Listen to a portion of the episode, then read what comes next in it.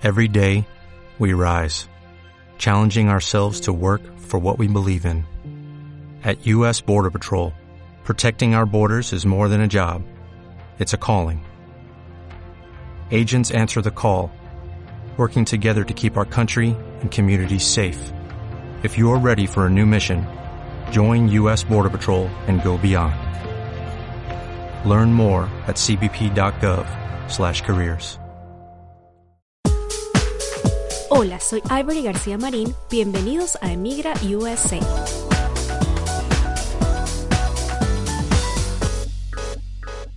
Bienvenidos. Esto es Emigra USA o Emigra USA, como le quieran decir.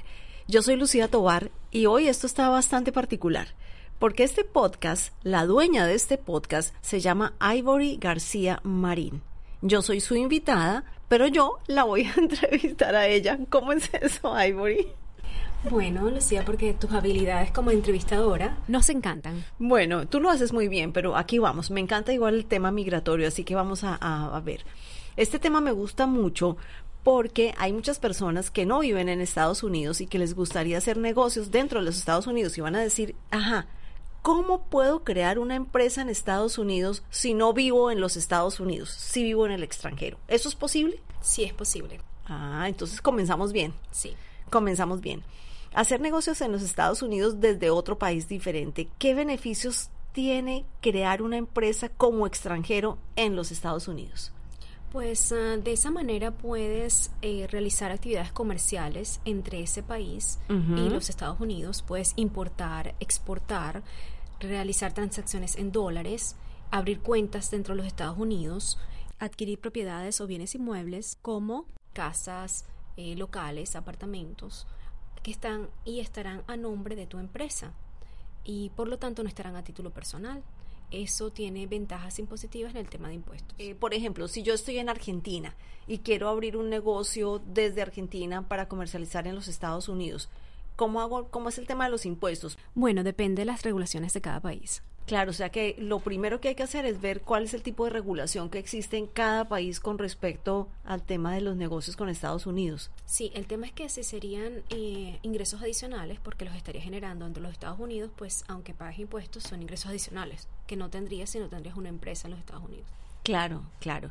¿Y qué requisitos y o qué documentos se requieren para, para este tipo de negocios? Solo necesitas tener un pasaporte. ¿De verdad? ¿Tan sí, poquito? Solamente. No y hay, un, ser hay una... residente, una visa, nada, nada. Solo un pasaporte. ¿Y existe alguna cantidad, un monto específico para poder abrir un negocio o para hacer negocios de este estilo? Porque, por ejemplo, yo sé que hay otros tipos de visas cuando la gente quiere vivir en Estados Unidos que tiene unos montos específicos. O sea, tú tienes que tener 900 mil dólares, tú tienes que tener 500 mil dólares. Pero si yo estoy en mi país de origen, ¿Necesito un monto específico?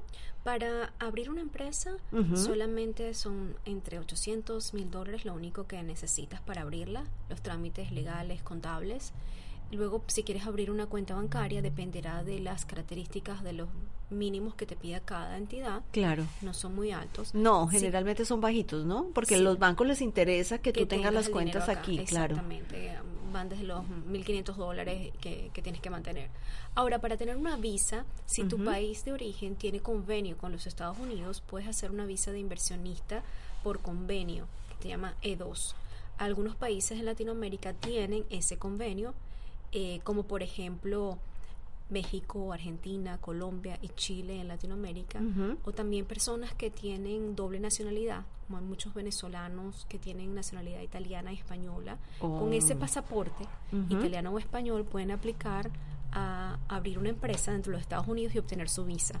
Estamos hablando de las personas que sí quisieran tener una visa a través de una empresa. Claro, que, la, que no quieren la empresa solamente para hacer eh, comercio, sino que quieren a través de su empresa en un momento determinado venir a vivir a los Estados Unidos. Exacto, tienes esas dos, esos dos beneficios. El beneficio uh -huh. de poder hacer comercio, transacciones en dólares con eh, los Estados Unidos, uh -huh. viviendo fuera de él a través de la empresa. Y si quisieras mudarte, residir en los Estados Unidos, puedes aplicar una visa de inversionista temporal por convenio.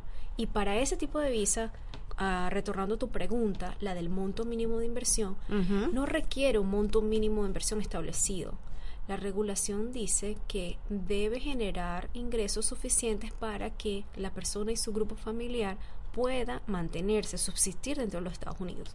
O sea que es una excelente opción porque ahora creo, tengo entendido que las visas para venir a hacer inversión aquí dentro de los Estados Unidos, si ya vienes con tu grupo familiar, subieron los montos, ¿no? Sí, para las visas típicas que existen desde el año 1990, que se llaman EB5, o las de inversionista pasivo, que requerían invertir en un proyecto que ya estuviese aprobado por el gobierno de los Estados Unidos, en un centro regional, esas visas a partir del 21 de noviembre aumentaron a un monto mínimo de 900 mil dólares. Claro, es casi tener un millón de dólares. Casi un millón de dólares, antes eran 500 mil y eso te llevaba a lo que era la residencia permanente, o sea, la green card.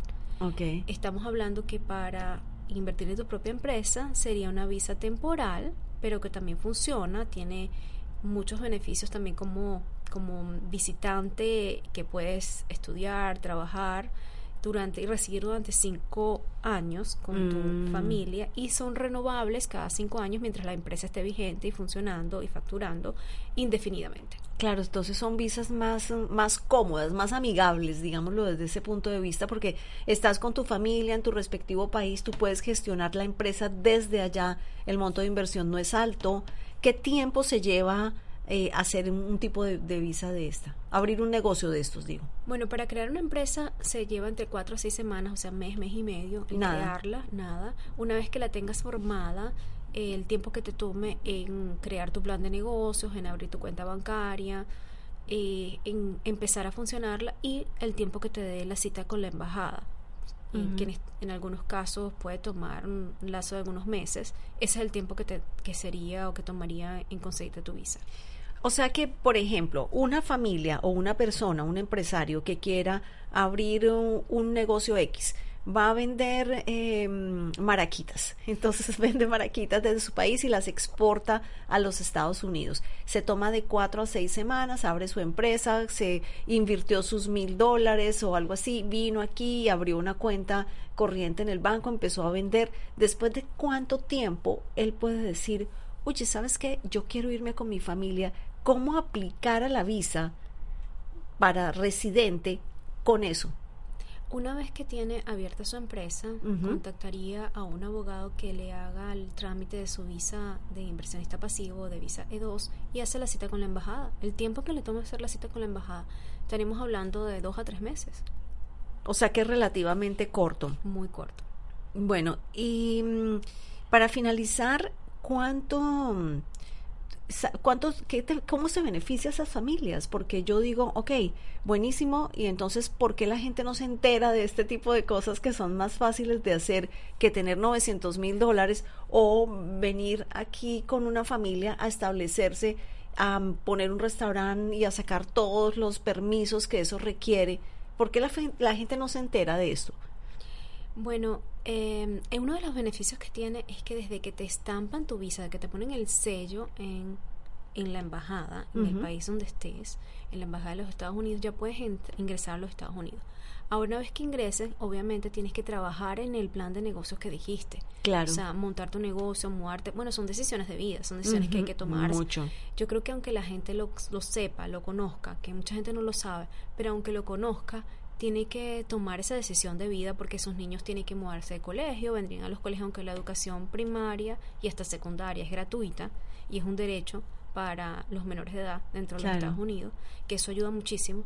Eh, aún así, pues muchas personas quieren esperar a que termine el año escolar para venirse, que es otra ventaja del sistema americano. No necesitan esperar a que comience un nuevo año escolar para que sus hijos ingresen a las escuelas y colegios dentro de los Estados Unidos. Ellos los admiten en cualquier momento del año, porque es, de nuevo, es un derecho. Es Y además una obligación, porque si los padres no envían a sus niños al colegio, van por los padres. y Se los pueden llevar eh, detenidos. Exactamente porque es un derecho de los niños Es un derecho. y es gratuito.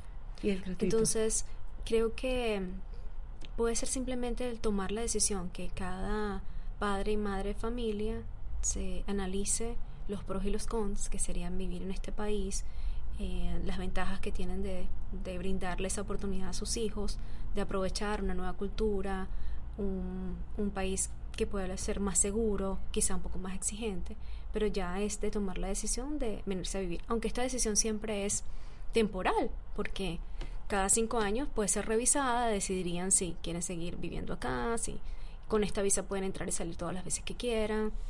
Y Claro, pero dentro de los cinco años la mayoría de las personas deciden eh, cambiar el estatus o de pronto cambiar el negocio o aplicar por otro tipo de visa y eso también lo pueden hacer. Exacto, o no, ni siquiera todos los, los miembros de la familia tienen que mudarse a los Estados Unidos, puede ser el padre, puede ser la madre, puede ser... Eh, pueden decidir probar durante un tiempo y regresarse a sus países. Mm. Es una visa bastante flexible. Bueno, o sea que tenemos muchísimas opciones. Y lo importante también es, ahora que estamos comenzando el año, que tú me comentabas el otro día, todos los años cambian las regulaciones del gobierno americano con respecto a las visas. Entonces creo que tú tienes por ahí que en un próximo capítulo que vienes con las nuevas regulaciones para ver cuáles son las mejores opciones para las personas en este año, ¿no? Sí, y queremos también compartir historias, casos exitosos de personas que han a pesar de las adversidades, han decidido venir a los Estados Unidos y han obtenido su residencia, han decidido quedarse porque les parece que este país tiene muchas más oportunidades que las que puede ofrecer su país en este momento.